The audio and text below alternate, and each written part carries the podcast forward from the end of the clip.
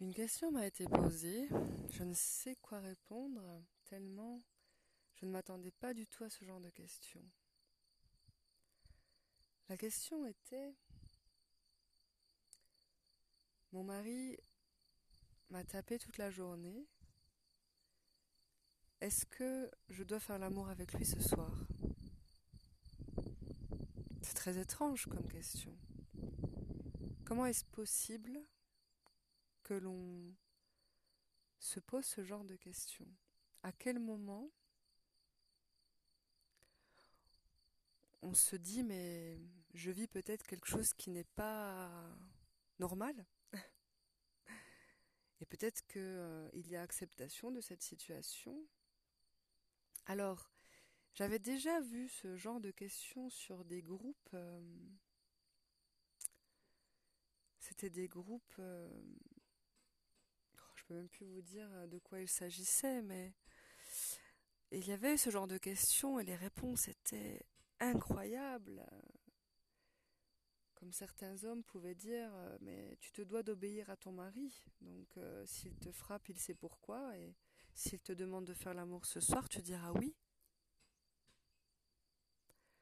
Comment est-ce possible?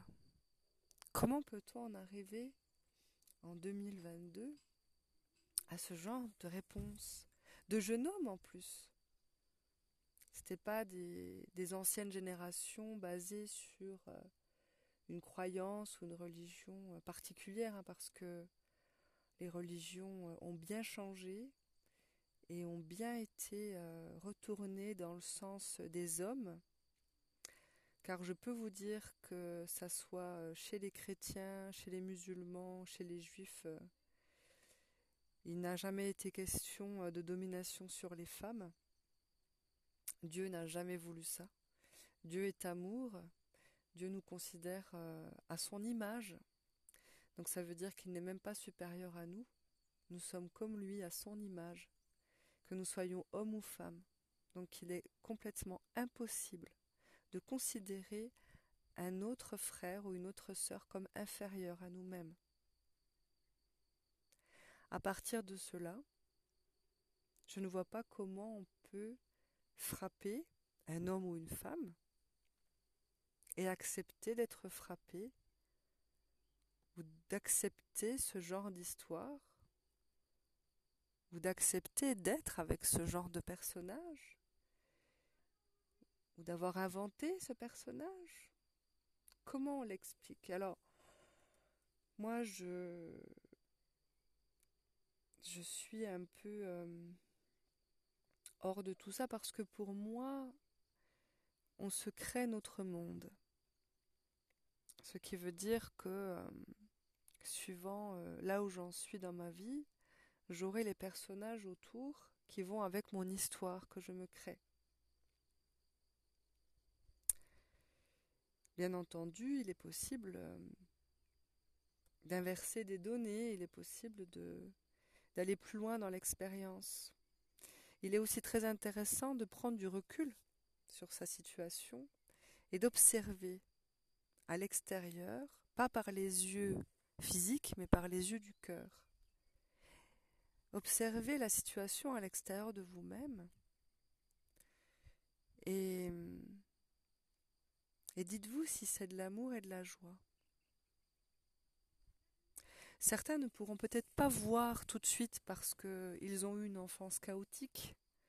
Hein, sachez que jusqu'aux 18 mois de l'enfant, si l'enfant euh, a vu que des images d'horreur, il pensera que c'est ça l'amour. Et s'il a vu de la douceur, il pensera que, que c'est ça l'amour.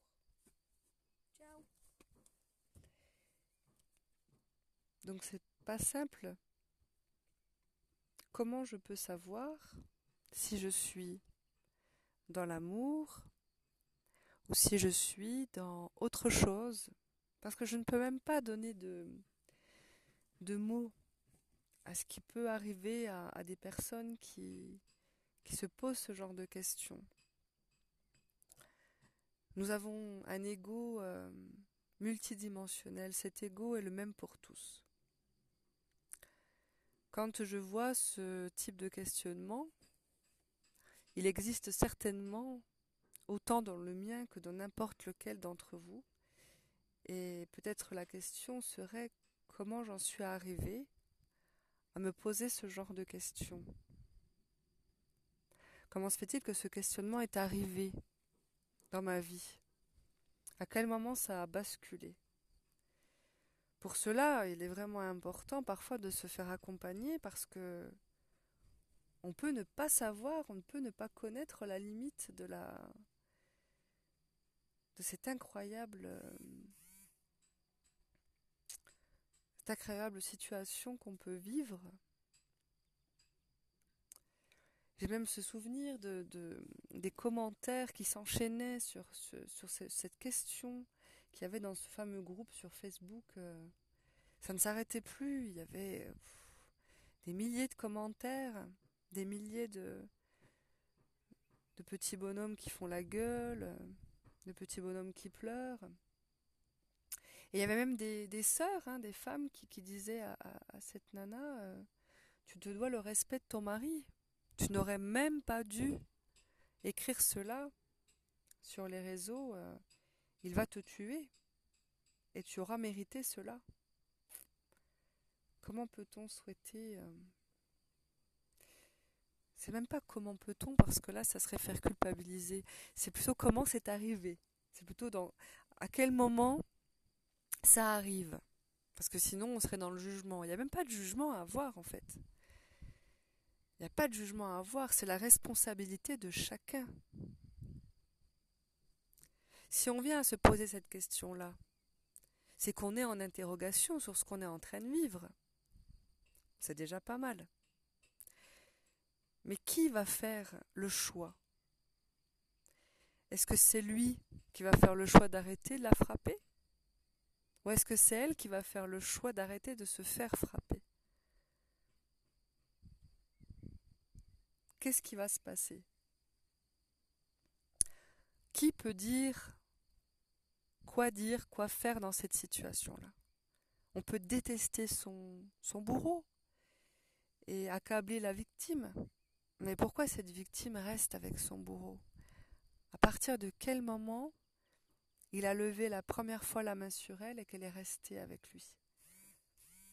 Il y a des hommes comme des femmes qui ont des problèmes psychologiques, leur mental est malade. Leur mental est malade et il leur arrive ce genre de situation.